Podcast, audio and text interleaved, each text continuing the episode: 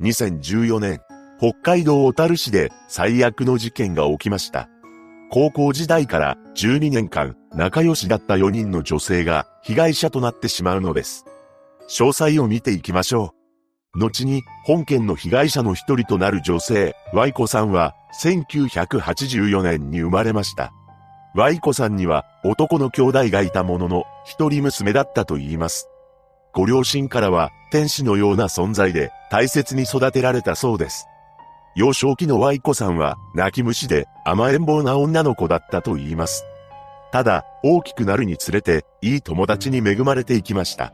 そして、高校に進学した彼女は、夏休みや冬休みになると、アルバイトをして、お小遣いを自分で稼いでいたそうです。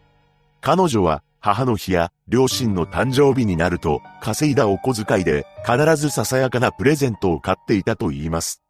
そのように、心優しい舞子さんには、親友と呼べる存在の友人ができました。それは、同じ高校に在籍し、3年間、クラスも一緒だった女子生徒の3人です。4人は、高校を卒業しても、友人関係を続けていました。しかし、この4人が、後にとんでもない事件に巻き込まれることになるのです。高校を卒業したワイコさんは、地元のスーパーマーケットに就職しています。どんなことにも真面目に取り組む彼女は上司に様々なことを教わりながら立派な社会人として生活を送っていました。そうして社会人になったイコさんは母親と大変仲良しな親子であり、いろんな場所に一緒に出かけていたそうです。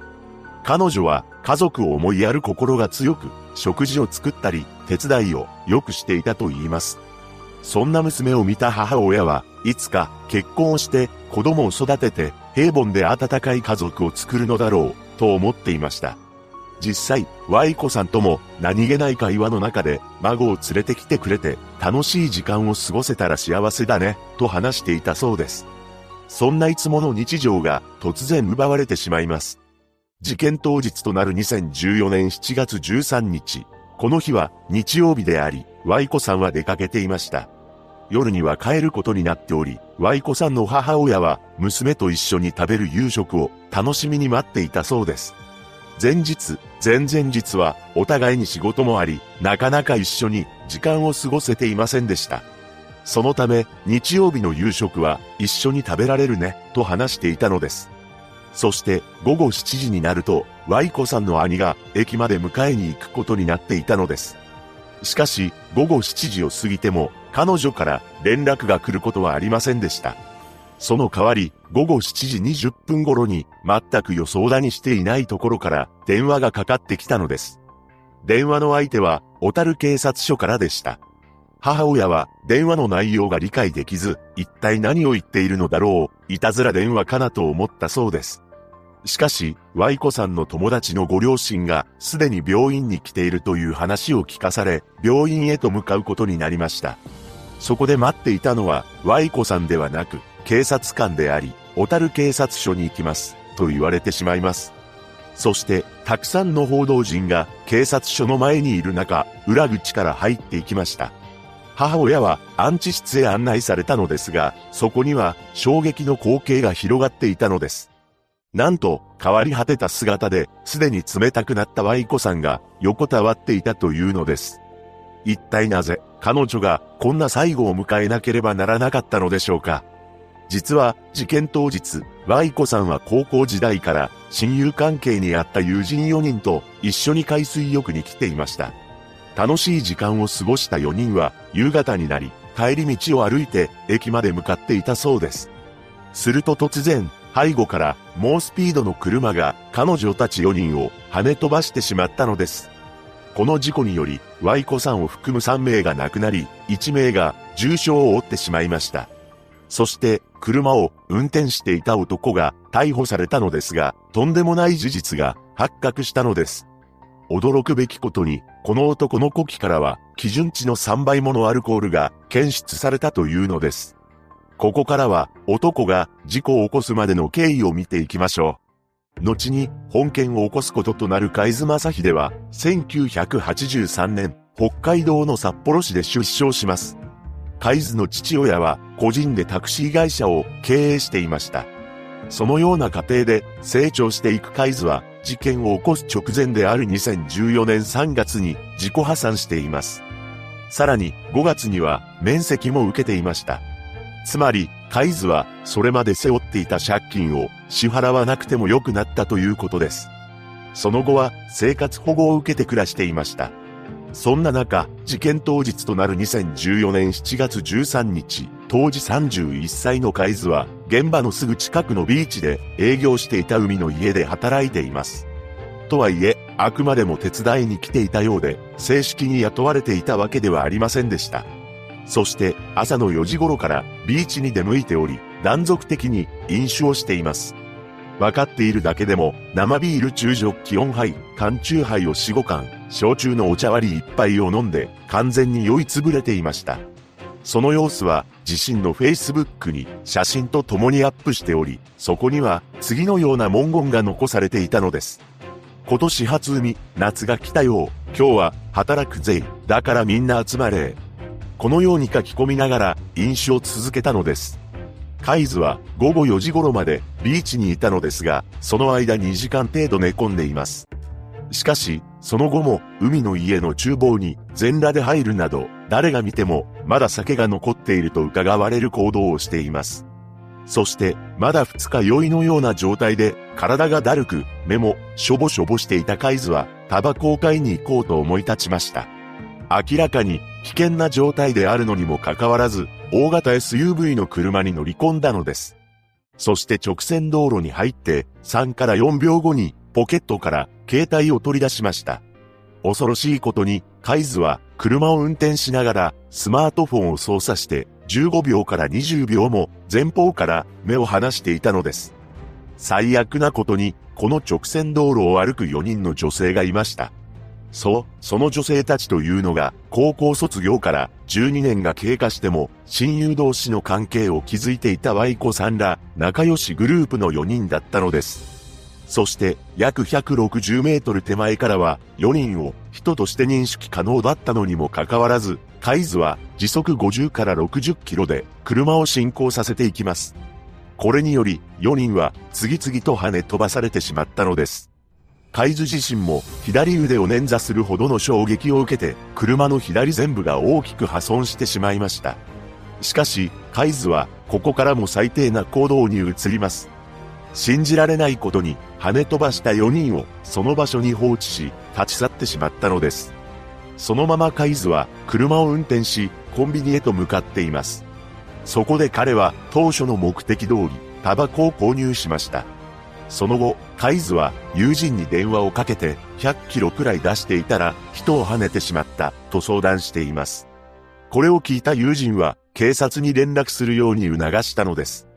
そうして友人から促されたカイズは事故現場から500メートルほど離れた場所まで戻りました。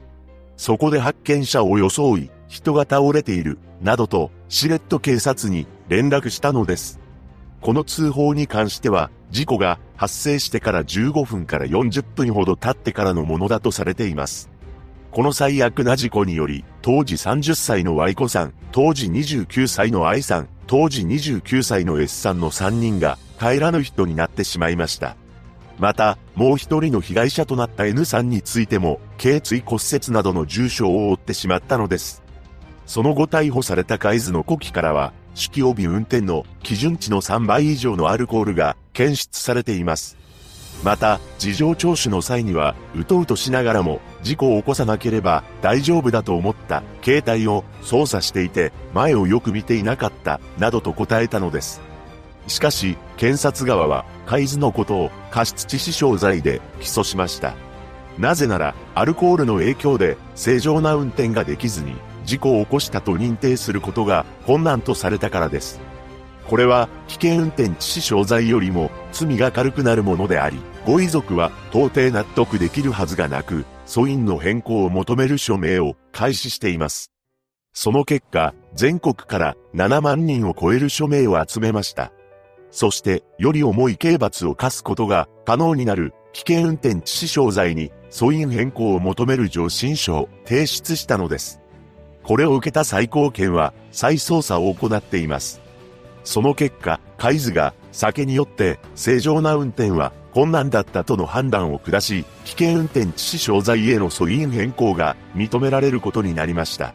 そして迎えた初公判、海図は池シャーシャーと酔いは冷めていた。普段もスマホを見ながら運転することはあった。アルコールによって正常な運転が困難な状態ではなかった。などと主張しています。つまり、酒を飲んだことが事故に直結したことについて否定したのです。そして、罪が軽くなる過失致死傷罪の適用を求めました。しかし、そんな主張が認められることはなく、裁判長は次のように痛烈に批判しています。あれだけ注意力を極端に欠く運転をしておいて、何の根拠があって酒の影響が全くないと言えるのか理解に苦しむ。被告人がアルコールの影響で正常な運転が困難な状態で車を走行させて被害者らを死傷させたことは明らかである。今もそのように考えているとすれば常軌を逸している。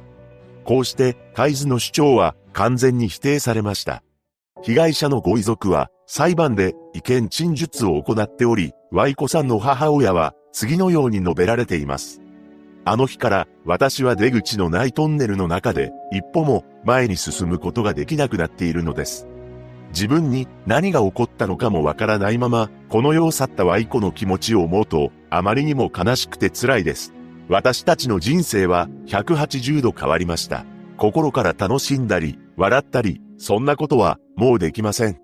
なぜ、加害者は大量にお酒を飲んでいるのに運転をしたのですか？なぜ運転をしながらスマートフォンを見る必要があったのですか？娘たちを引いた後、そのまま救急車を呼ばずにコンビニまで行き、タバコを買うことができるのか、その心理がわかりません。